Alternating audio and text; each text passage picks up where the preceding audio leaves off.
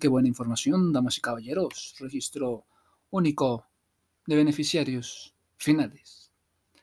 ¿Quién debe saberlo? ¿A quién le interesa saber sobre los registros únicos de beneficiarios finales? BF, beneficiarios finales.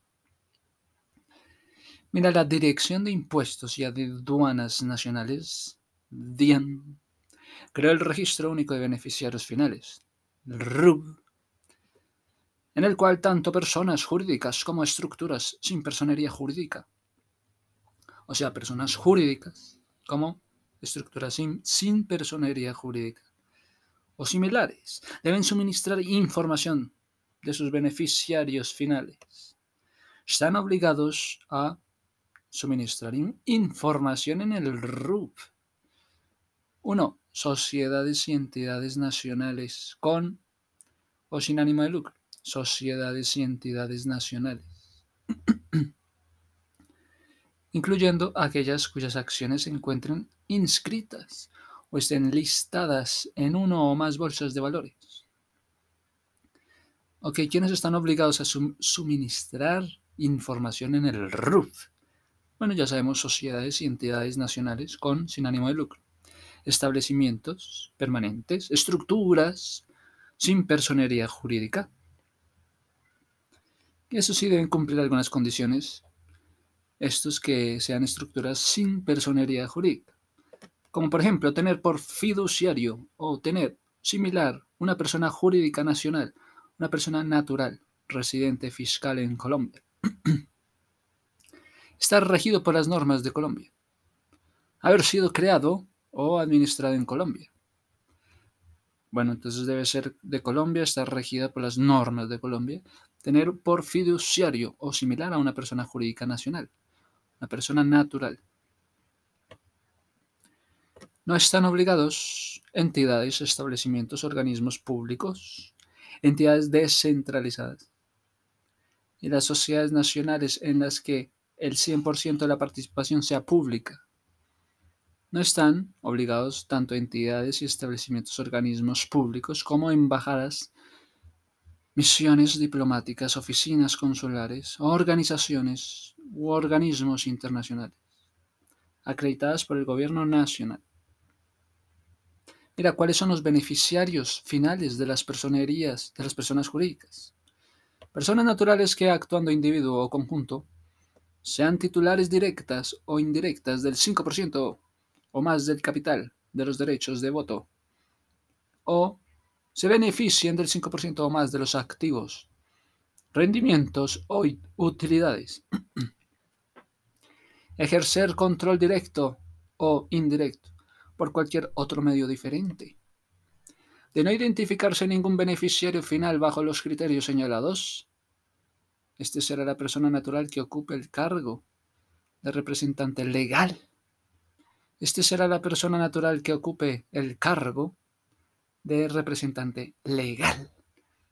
Salvo que exista otra persona natural que ostente una mayor autoridad en relación con las funciones de gestión o dirección de personas jurídicas. Beneficiarios finales de las estructuras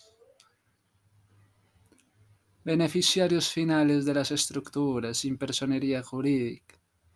¿Cuáles son esos beneficiarios sin personería jurídica?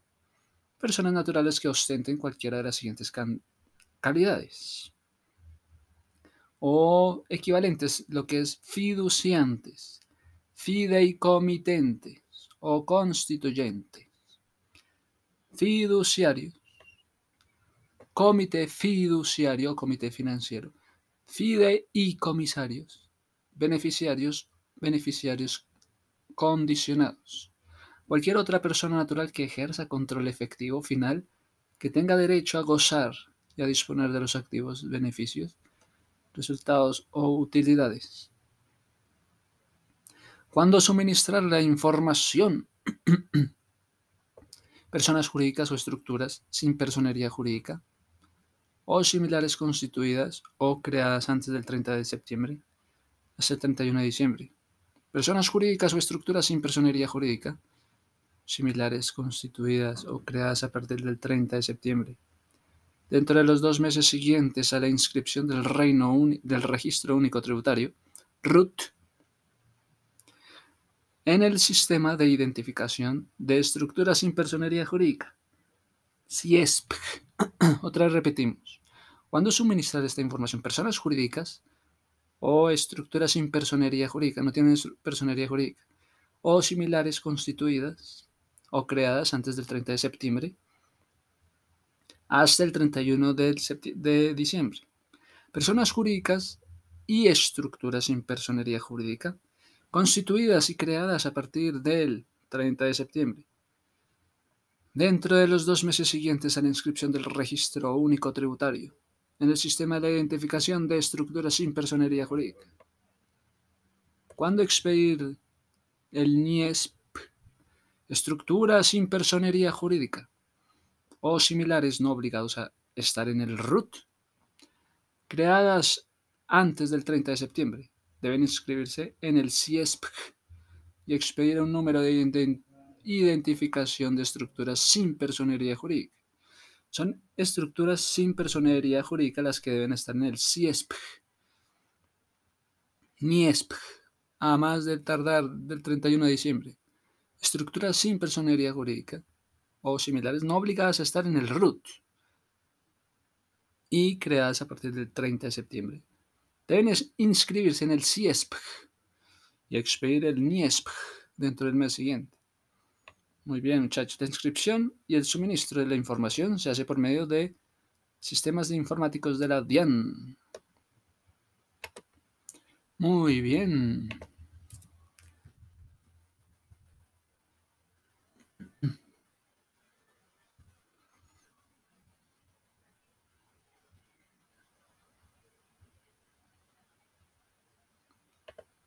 Perfecto.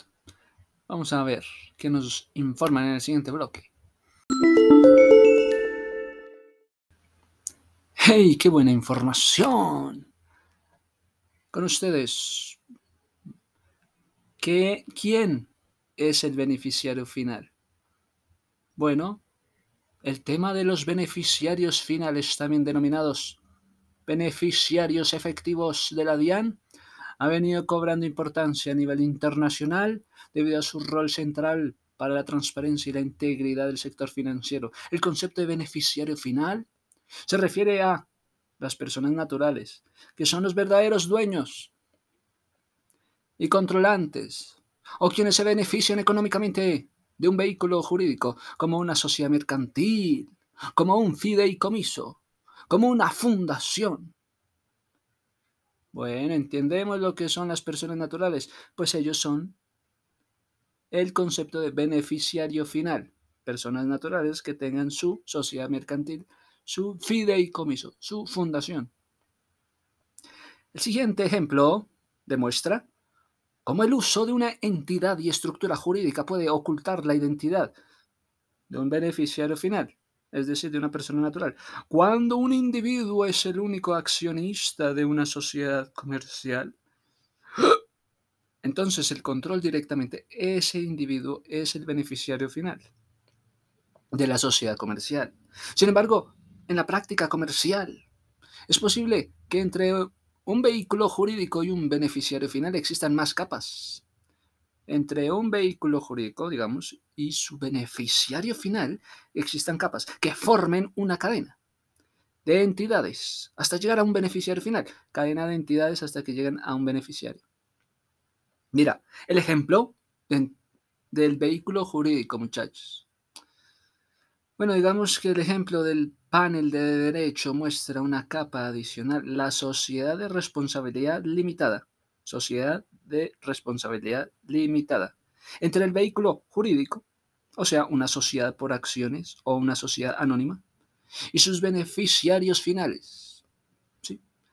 Esos beneficiarios finales, como accionistas de la sociedad por acciones, es el titular legal directo, mientras que el beneficiario final controla indirectamente las acciones de la sociedad por acciones a través de la SRL, o sea, Sociedad de Responsabilidad Limitada. Entonces nos están hablando de la sociedad de responsabilidad limitada. Que un beneficiario final tiene sociedad por acciones, sociedad anónima. Pueden hablar de un beneficiario, de un beneficiario, con una sociedad por acciones, con una sociedad anónima. Con un beneficiario y además un asesor legal, digamos, una sociedad por acciones, una sociedad anónima. ¿Cómo determinar quién es ese beneficiario final? Esa persona, el beneficiario final es el individuo que es efectivamente el dueño o el controlante o quien se beneficia de un vehículo jurídico. Este control, este beneficio económico se puede ejercer en diversas formas. Por ejemplo, teniendo un porcentaje importante de las acciones de una sociedad comercial. Otro caso tiene lugar cuando se ejerce el control de un porcentaje significativo del derecho a voto o de la capacidad de nombrar o remover a los miembros del directorio de una entidad. El control efectivo puede ser ejercido por otras vías, por ejemplo, a través de un poder de influencia. Tiene un poder de influencia. O el veto sobre las decisiones de una entidad toma a través de acuerdos entre accionistas, toma a través de socios, toma a través de vínculos, vínculos familiares o de otro tipo de vínculos con quienes toman las decisiones mediante la posesión de obligaciones negociables u otros títulos de deuda de una entidad convertibles en acciones. Deuda de una entidad convertibles en acciones. Ok. La identificación del beneficiario final es un proceso complejo que, varios, que varía según el caso. Mira, las regulaciones de los países suelen establecer criterios en cuanto a sus definiciones sobre quiénes deben ser considerados beneficiarios finales.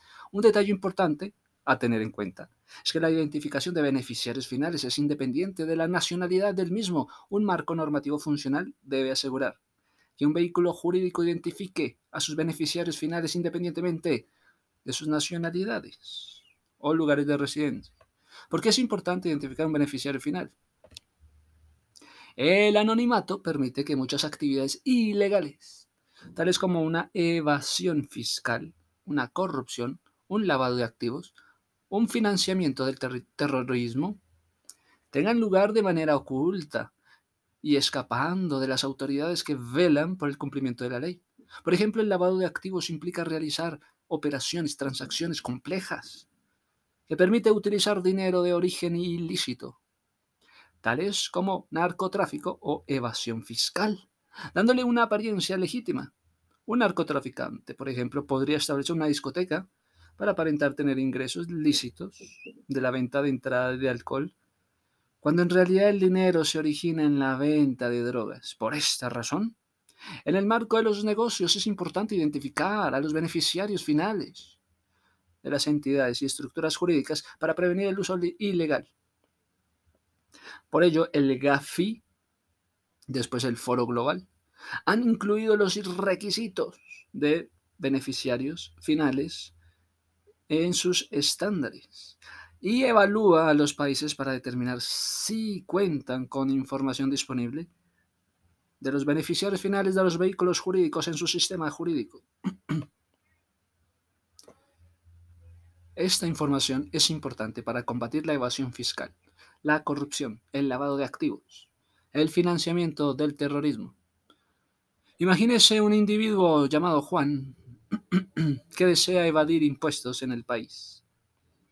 Si Juan posee varias propiedades, cuentas bancarias y realiza inversiones en el país, todo a nombre propio, resultaría muy fácil para las autoridades de ese país detectar a Juan que está evadiendo impuestos. Las autoridades estarían al tanto de todos sus inmuebles y detectarían que estos no han sido declarados y que no se han pagado los impuestos a la riqueza o a la renta que corresponden.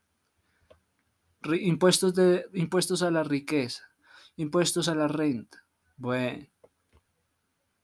Sin embargo, Juan desea ocultar su renta o su patrimonio podría crear fácilmente estructuras societarias en varias jurisdicciones para dificultar la identificación de sus propiedades. es decir, el señor Juan fideicomiso acciones nominales en una sociedad limitada, acciones al portador en una sociedad mercantil. Entonces la sociedad mercantil tiene una propiedad. A nombre de la sociedad mercantil está la propiedad. Cuanto más larga sea la cadena de entidades entre el vehículo jurídico, la sociedad mercantil, y su beneficiario, Juan, cuantas más jurisdicciones abarquen, las entidades más difícil resultará identificar el beneficiario final, ya que será necesario determinar quién controla cada una de las capas. Mira, otro factor que dificulta la identificación del beneficiario en cuestión es el uso de accionistas nominales. Uso de accionistas nominales. El uso de accionistas nominales es decir, personas que prestan su nombre para figurar como accionistas. Mira, dame tu nombre para que seas un accionista. O un propietario en nombre de otro individuo. Está prohibido. En algunos países, pero permitido en otros. En algunos casos, un accionista nominal podría estar ocultando al beneficiario final. Mira, las acciones o títulos al portador. Y los certificados y los certificados de acciones al portador también pueden utilizarse con el fin de esconder la identidad del beneficiario final de una sociedad mercantil. Si una entidad emite acciones al portador, el accionista o el titular de dicha entidad es cualquier persona que tenga las acciones al portador. En un momento dado, los dividendos se pagan, ¿sí?, contra la presentación de las acciones del papel, pero la identidad del beneficiario final no se revelará necesariamente. Las acciones al portador permiten las transferencias de titularidad a través de la entrega física de las acciones en papel a otra persona. Si el beneficiario final controlara una entidad a través de acciones al portador, sería muy difícil determinar si su identidad, porque sería necesario saber quién tiene las acciones de en papel en cada momento. Acciones, quién tiene las acciones en papel y las acciones podrían estar guardadas en cualquier lugar, en una caja fuerte, en un banco, etc. En algunos países las acciones al portador y los certificados de acciones al portador están prohibidos. Y en otros deben estar inmovilizados por un custodio, pero en otros países siguen circulando libremente. Estos países deberían tomar medidas para aportar inmediatamente los riesgos derivados por acciones al portador. Estos obstáculos Pueden combinarse tal como se demuestra para hacer aún más difícil la identificación de los beneficiarios finales. La cadena de propiedades suele expandirse geográficamente estableciendo así capas en un país diferente. Por lo tanto, las autoridades deberán obtener información de cada país para descubrir quién controla qué capa. Si un país de la cadena no intercambia información con otro, o ni siquiera tiene información disponible, la identificación del beneficiario final se vuelve aún más difícil. Si todos los países contaran con información sobre los beneficiarios finales, en todos los casos, la estrategia de ocultamiento detrás de una cadena de vehículos jurídicos resultaría menos efectiva. En caso de existir una relación de ID, en nuestro ejemplo, ello significaría que las autoridades sabrían que el inmueble o la cuenta bancaria perteneciente a la sociedad real limitada. Pero también sabrían que el beneficiario final llamado Juan. Por el contrario, si los países carecen de información sobre los beneficiarios finales, deberán esforzarse para identificar cada capa en la cadena de vehículo jurídico y comprender la estructura de control de cada una hasta llegar al beneficiario final. Mira, lo cual implica un trabajo mucho más duro y a veces imposible. Tenemos en el siguiente bloque un enfoque internacional sobre lo que significa el concepto de beneficiario final. ¡Ping!